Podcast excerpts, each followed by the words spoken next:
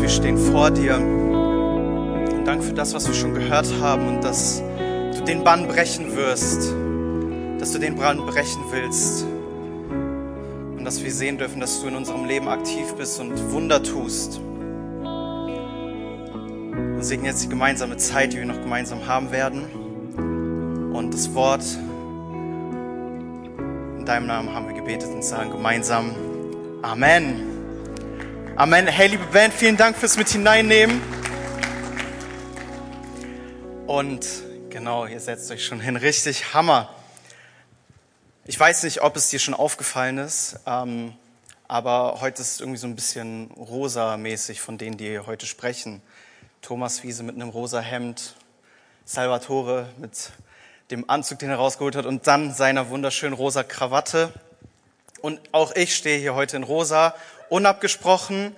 Und Thomas, was war, du hast vorhin gegoogelt, was soll rosa bedeuten? Liebe, Fürsorge.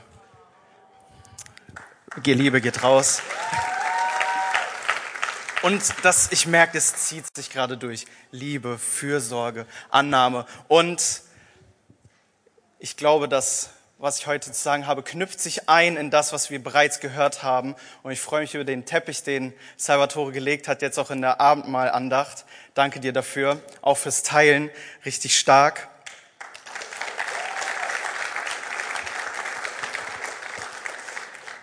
Und es gibt Situationen in unserem Leben, die passieren, aber sie sind ungeplant.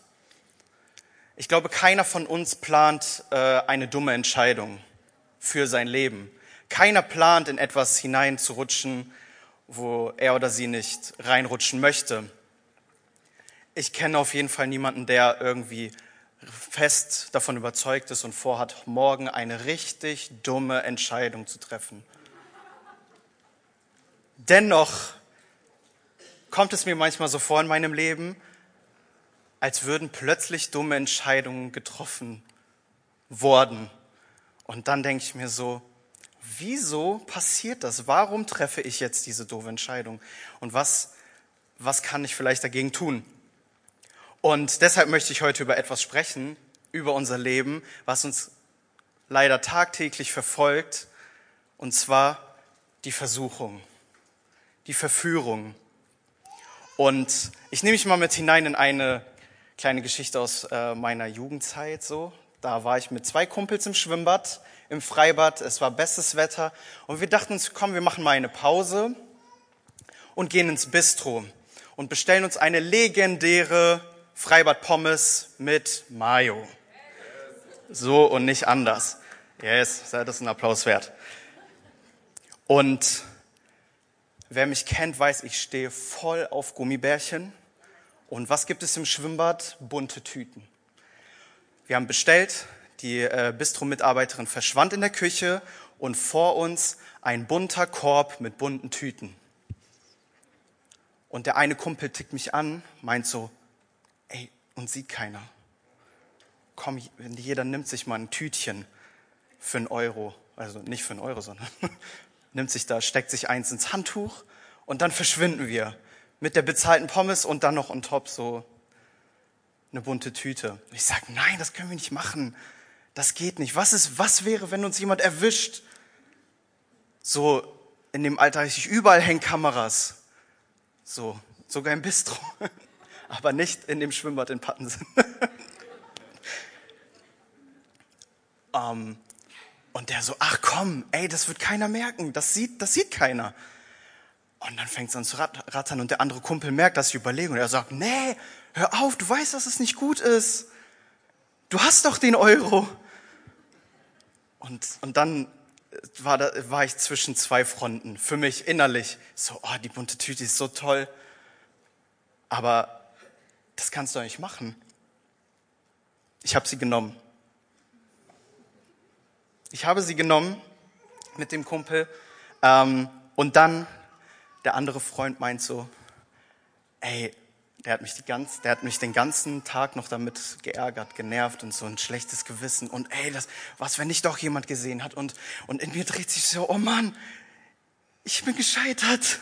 Die Versuchung ist über mich gekommen. Die bunte Tüte, die ein Euro bunte Tüte. quält mich jetzt den ganzen, ganzen Abend und dann noch das ganze Wochenende. Ja, oh. Ey, also macht keinen Spaß mit bunten Tüten. Und ich erinnere mich so gut an diese Situation, weil sie etwas in mir ausgelöst hat. Und ich habe festgestellt, gewisse Dinge passieren in meinem Leben immer und immer wieder.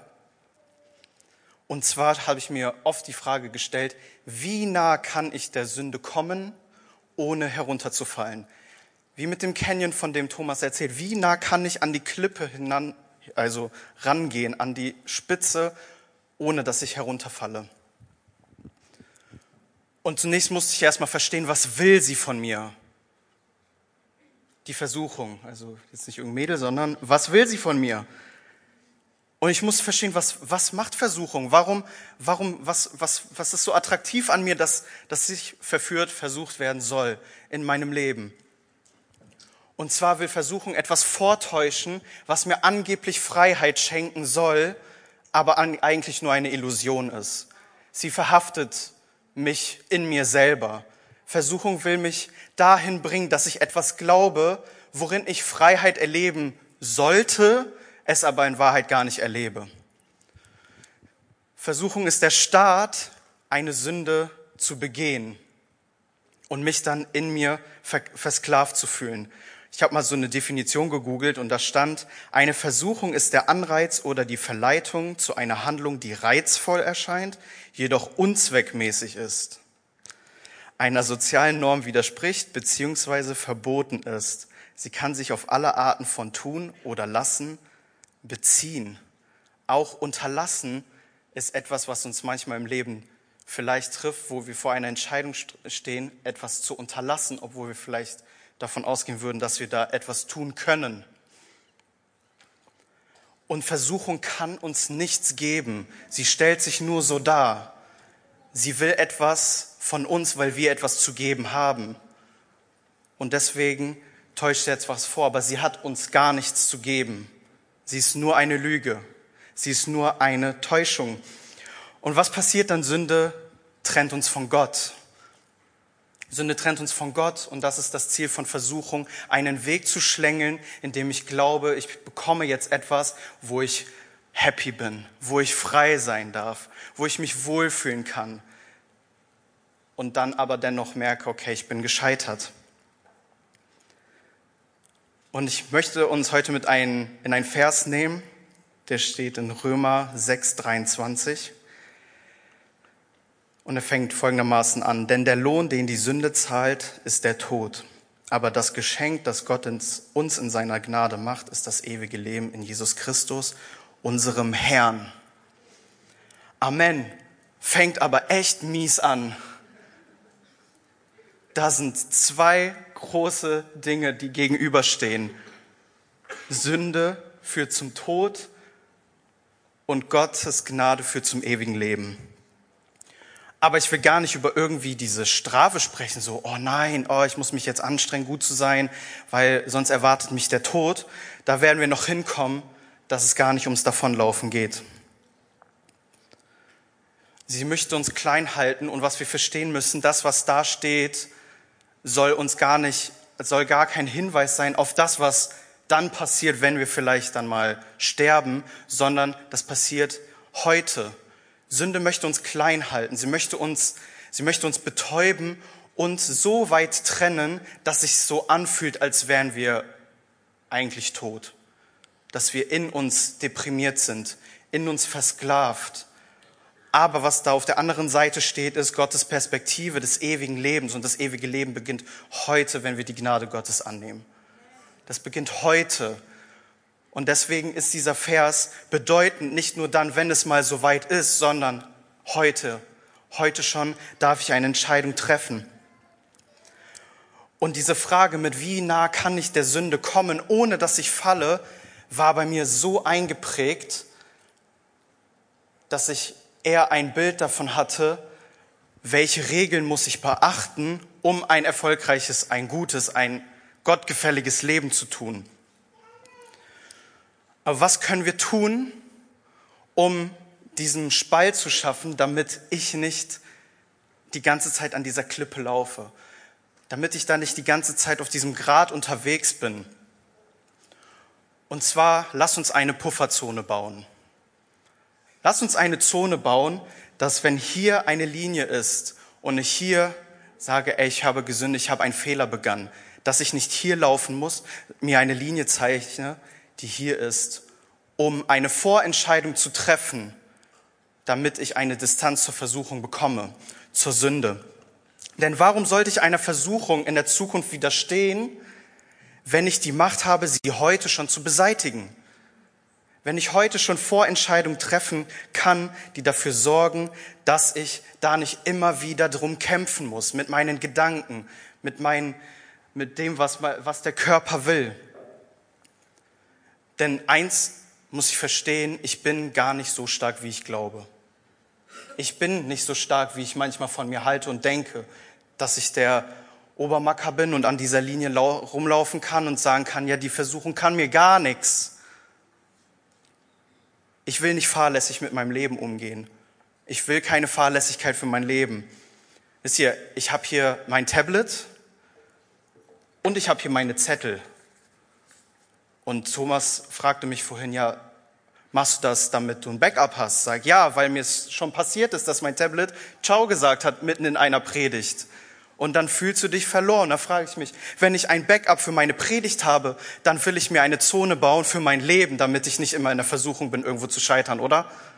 Warum tue ich das mit meinem Tablet, aber nicht mit meinem Leben? Und ich möchte das heute mit meinem Leben machen, dass ich mir eine Zone baue, in der ich weiß, ich bin auf Distanz zu dieser Versuchung. Und sie wird trotzdem kommen. Ja, sie wird kommen. Und sie wird uns auch mal überraschen. Aber ich will auf das vorbereitet sein, wo ich weiß, dass ich da vielleicht leider zu schwach bin, als ich manchmal glaube.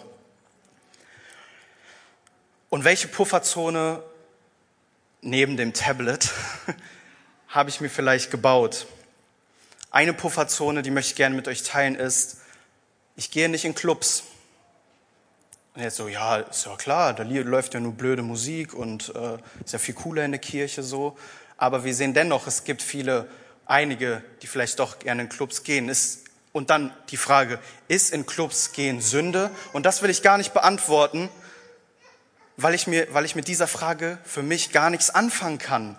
Weil da ein Reiz ist, ja, wenn ich es mir nicht beantworten kann, dann probiere ich es einfach aus. Aber weil ich mich jetzt dennoch vielleicht besser kennengelernt habe, meine Pufferzone, ich gehe gar nicht erst dahin, weil es geht gar nicht nur ums Tanzen für mich. Auch wenn ich mir das vielleicht vorgaukeln wollen würde. Mir persönlich, du kannst die Frage selber für dich gern beantworten.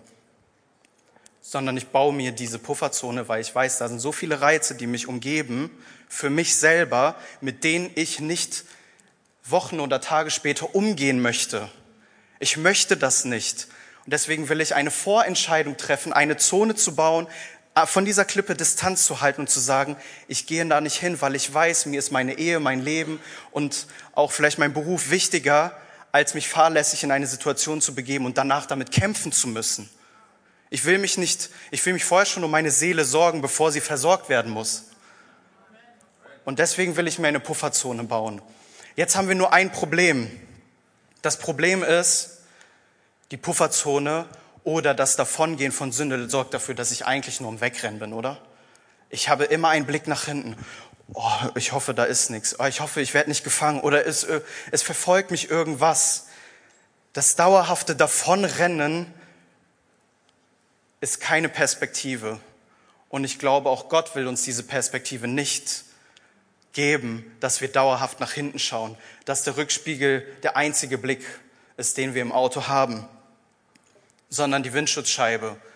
Es ist ein Kontrollblick nach hinten, ist gut, ja, aber nicht das ganze Leben lang nach hinten zu schauen und davor wegzurennen. Wie schlimm wäre es, wenn ich mich die ganze Zeit nur umschauen müsste? Es ist so, mir ist vorhin ein Beispiel eingefallen, als, keine Ahnung, kleiner Teenie oder so, wenn es dann spät geworden ist und im Haus dunkel, dann habe ich alle Lichter angemacht, nur um ins Zimmer zu kommen. Ich habe alle Lichter angemacht, damit ich sehe, wo ich hingehe und äh, damit der, keine Ahnung, vorgestellte Einbrecher oder sonst was ganz schnell davon rennt. Ich habe Licht angemacht. Ich habe nicht im Dunkeln, ich bin nicht im Dunkeln durchgetappt und deswegen ist das ewige drauf hoffen und umdrehen nicht die Perspektive, die Gott sich für mich wünscht. Unsere Perspektive, so wie bei, bei Salvatore heute in der Abendmahlandacht gehört haben, er hat, er hat gelitten, er hatte wahrscheinlich auch große Fragen, aber was hat er gesagt? Er hat gesagt, er möchte an der Liebe Gottes festhalten, weil sie so groß ist, weil sie so unglaublich ist. Und ich glaube, aus diesem Beispiel, es hat mich so getroffen, war ein Blick nach vorne statt nach hinten weil vorne ist etwas viel Besseres. Da liegt etwas vor uns, was viel schöner ist, als nur darauf zu hoffen, dass es mich nicht gleich packt. Und ich liebe Geschenke, nicht nur Haribo. Und ich erzähle dir gleich von einem Geschenk, das hat mich richtig glücklich gemacht. Und ich bin froh, dass meine Mutter heute da ist, denn heute werde ich etwas lüften, von dem sie vielleicht noch gar nicht weiß.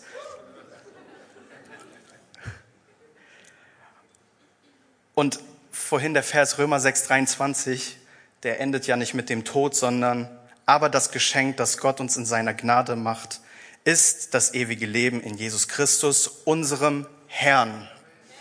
Amen. Gut, dass dieser Vers so endet, denn ich will eine Perspektive des ewigen Lebens haben und nicht der Verdammnis. Ich will nach vorne schauen und nicht nach hinten schauen. Deswegen baue ich mir Pufferzonen, damit ich eine passive Distanz aufbauen kann. Aber irgendwo muss mein aktives Leben passieren. Irgendwo will ich und muss ich aktiv sein für mich. Ich brauche eine Perspektive. Ich brauche etwas Schönes vor mir. Und etwas Schönes lag vor mir vor meinem oder zu meinem 18. Geburtstag. Und zwar erzähle ich euch von meinem allerersten Auto. Mein erstes Auto ich wusste, ich werde eins bekommen. Es war vorher besprochen, weil ja Kosten auf äh, den Azubi zukommen. Ähm, ich war glücklicherweise zu einem Seminar in Erfurt und meine Eltern hatten Zeit und Möglichkeit, ein Auto zu besorgen. Meine Mutter hat mich so währenddessen ein bisschen veräppelt, aber da will ich gar nicht drauf hinausgehen. Schickt mir ein Bild von irgendeinem kleinen, keine Ahnung, Ü-Ei-Auto so und ich dachte, es wird so ein lila Auto oder so. Auf jeden Fall kam ich nach Hause das Erste, meine Neugier ist riesig, wenn ich weiß, ich werde beschenkt. Meine, meine Nicole, meine Frau kann es bestätigen. Ich wollte wissen, was bekomme ich da? Ich will keine Überraschung, die am liebsten direkt einsteigen, Schlüssel, ich weiß es nicht. Ich bin alle Seitenstraßen abgelaufen, um zu checken. Ich kenne die Straßen, ich kenne, glaube ich, auch die Autos der Nachbarn, nur nicht derer Gäste. Und dann gucke ich, hm, ja, könnte das sein, könnte das sein, keine Ahnung. Ne? Und dann geht's weiter. Ich habe ja, ich war auf der, ich war auf den Seitenstraßen nicht erfolgreich. Dann habe ich etwas getan. Das macht ein Sohn eigentlich nicht zu Hause. Also so zumindest in meinem Elternhaus. Ich bin ins Schlafzimmer gegangen, in die, an die Kommode, wo ich wusste, da werden Sachen versteckt. oder Handy ist weggenommen. Und der ein oder andere Eltern sagen, boah, das ist aber mutig von dir oder fahrlässig, wie auch immer. Und ich habe einen Schlüssel gefunden und nicht den Ersatzschlüssel von äh, dem Opel meines Vaters oder dem Renault, sondern ein Schlüssel mit einem BMW-Logo. Und ich so, nein, da draußen stand sogar ein BMW. Und diese Neugier, diese Freude auf dieses Geschenk, ich weiß, es ist ein krummer Weg, sich darauf zu freuen. So der eine oder andere lässt sich vielleicht lieber überraschen. Aber worauf ich hinaus will, das Geschenk, ich wollte, ich wollte beschenkt werden. Ich war so drauf, versessen, beschenkt zu werden, dass ich wusste, womit ich beschenkt werde. Die haben mir die Augen verbunden und dann sollte ich raten und ich wusste, ja, das ist der silberne BMW da und sah so aus, als hätte ich den Motor und Geräusche kennen können, aber so, so ein Autofreak bin ich, äh, bin ich eigentlich gar nicht. Ja, schöne Volllederausstattung, Automatikgetriebe, also was Besseres gibt's nicht für einen 18-Jährigen. Schöner Dreier BMW. Ähm, ich habe aktiv gesucht. Ich wollte dieses Geschenk haben. Ich wollte es sehen. Und das ist bei anderen Geschenken, bei mir zumindest, auf jeden Fall so. Ich liebe es, beschenkt zu werden. Warum? Weil ich mich erfreue an der Aufmerksamkeit, die mir gegeben wird. Und ich glaube, Gott will heute sagen, ich habe, ich bin aufmerksam. Ich sehe dich. Ich liebe dich. Ich habe so viel für dich vorbereitet. So große Geschenke dass es sich gar nicht lohnt, die ganze Zeit nach hinten zu schauen, ob ich verfolgt werde, ob, ob da etwas im Rücken ist, eine Versuchung, sondern da sind Geschenke vorbereitet für dein Leben, für dich. Wir haben so viel von Liebe heute gehört. Wir haben heute so viel auch was Emotionales gehört und Salvatores Aussichten darauf, einfach zu sagen, ja, ich, Gott schenkt mir Leben, ist ein großes Geschenk. Und da kommt noch etwas davor, und zwar das ewige Leben, was wir heute schon leben dürfen und annehmen dürfen. Daher laufe ich nicht von Sünde davon, sondern laufe auf Jesus zu. Ich möchte auf Jesus zulaufen. Und der Lohn ist jetzt schon da. Ich darf jetzt schon das beste Leben leben, was Gott mir gegeben hat. Und es folgen so viele schöne Dinge. Ja, wir müssen aufmerksam sein, aber da wird etwas kommen, was so viel schöner ist. Es ist viel schöner, von etwas angezogen zu werden, als abgestoßen. Ich will lieber vom Himmel träumen, als von der Hölle. Ich will vom Himmel sprechen und nicht von dem, was uns erwartet, wenn ich das oder das tue. Wir wollen von der Liebe sprechen. Wir wollen sagen, dass Gott dich liebt. Ich will dir sagen, dass Gott dich liebt. Über alles, was du dir vorstellen kannst. Er liebt dich, sieht dich und weiß, wo du gerade drin bist. Und er verurteilt dich nicht aufgrund dessen, was du vielleicht heute Morgen oder gestern getan hast, sondern er sieht dich mit seinen liebenden Augen und sagt, du bist der Hammer. Warum habe ich geheiratet? Warum, warum habe ich geheiratet? Ich habe nicht geheiratet, weil ich Angst davor hatte, alleine zu bleiben. Das war nicht mein Ansporn. Ich gehe stark von aus, auch nicht Nicoles Ansporn. Man hat sich gefunden, man hat eine Vorfreude darauf, was kommen wird. Jeder, der mir sagt, ich weiß, was in der Ehe passiert und vorkommt, der wird das dann erleben, dass es einfach nur Überraschungen ohne Ende gibt.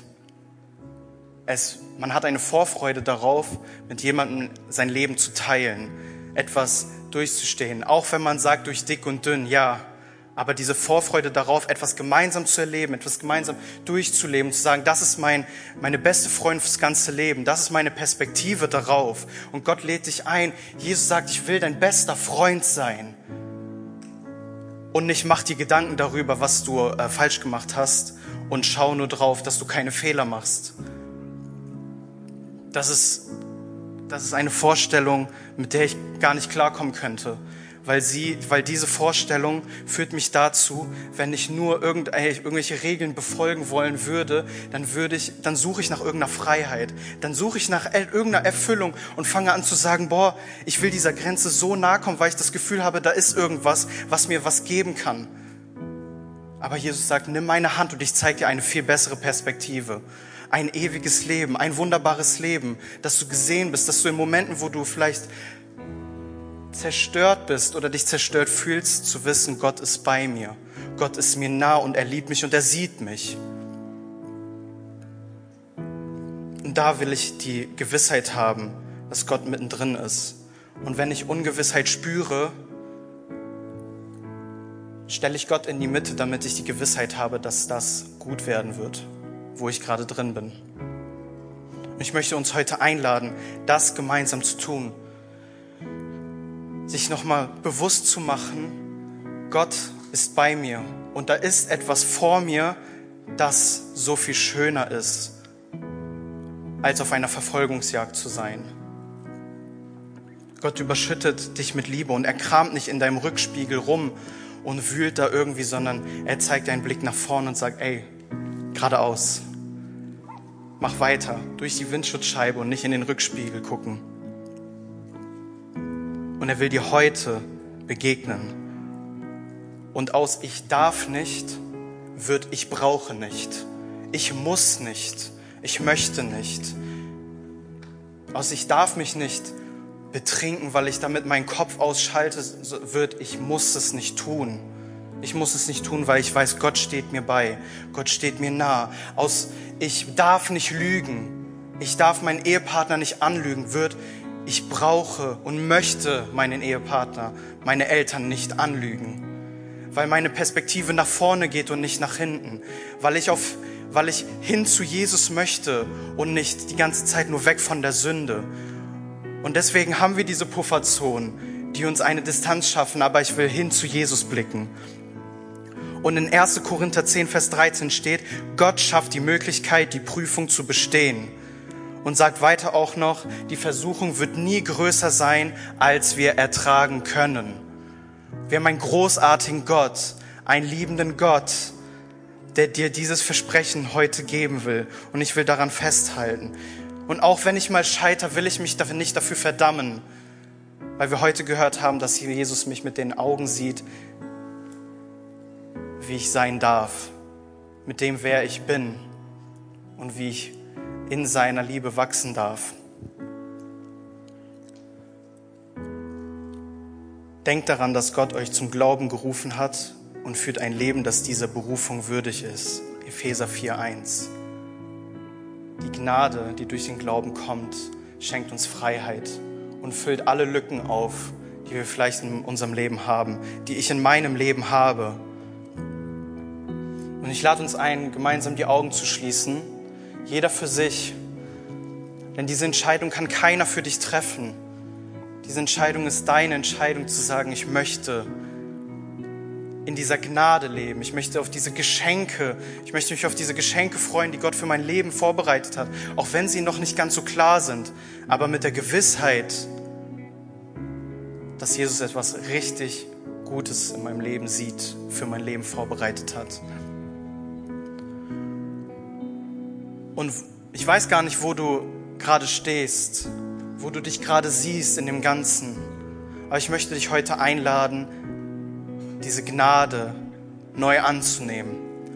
Und wenn du dich gerade fühlst, als würdest du auf diesem, an dieser Klippe stehen, an dieser Kante, will ich dir Mut machen, dass Gott dir beisteht und auch diese Pufferzone gemeinsam mit dir baut, zu wissen, wo ich Gottes Stärke, Gottes Kraft mehr in meinem Leben brauche.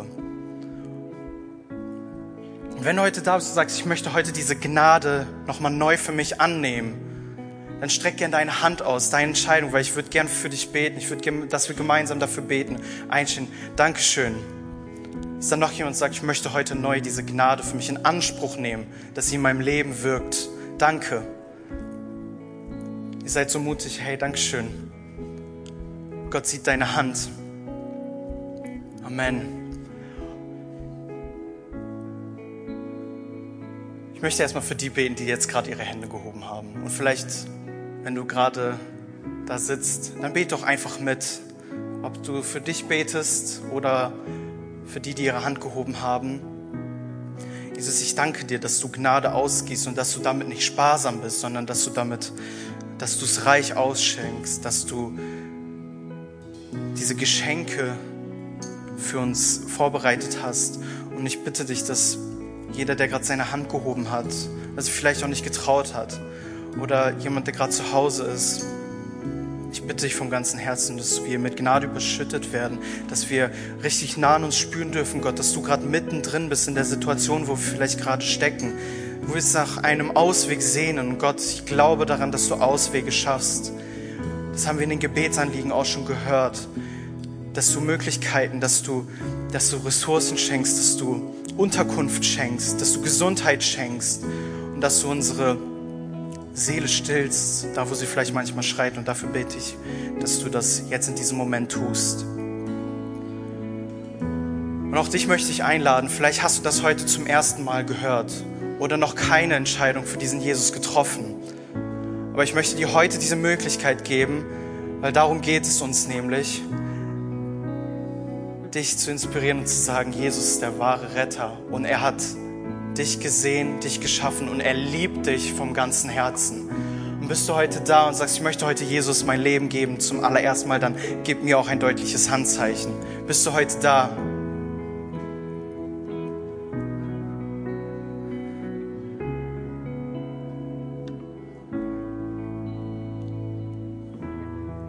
Ich frage nochmal, möchtest du Jesus als dein Retter und Erlöser heute annehmen? mit der Gewissheit, dass er dein Leben prägt aufs Positive und dich nicht für das verurteilt, was du bisher getan hast. Dann streck gern deine Hand aus, ich würde so gern für dich beten.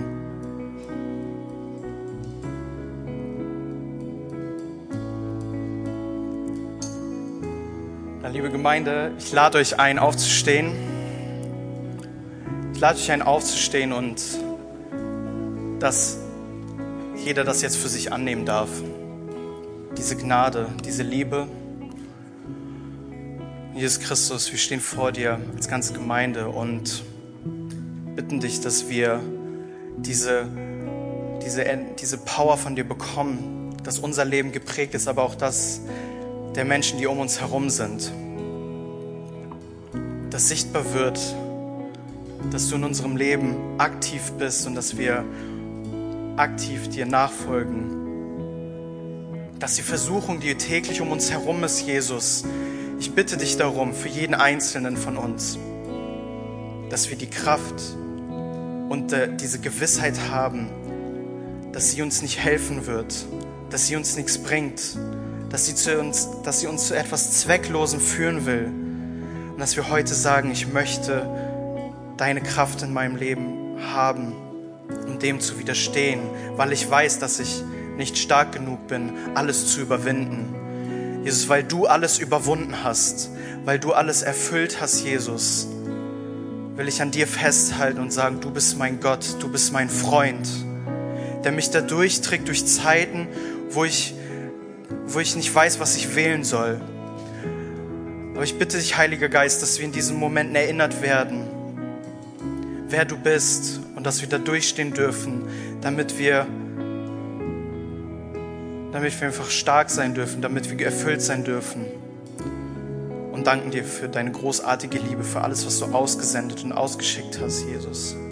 Für deine Geschenke, die wir erwarten dürfen und die wir schon in unserem Leben gesehen haben, Jesus. Ich danke dir. Amen.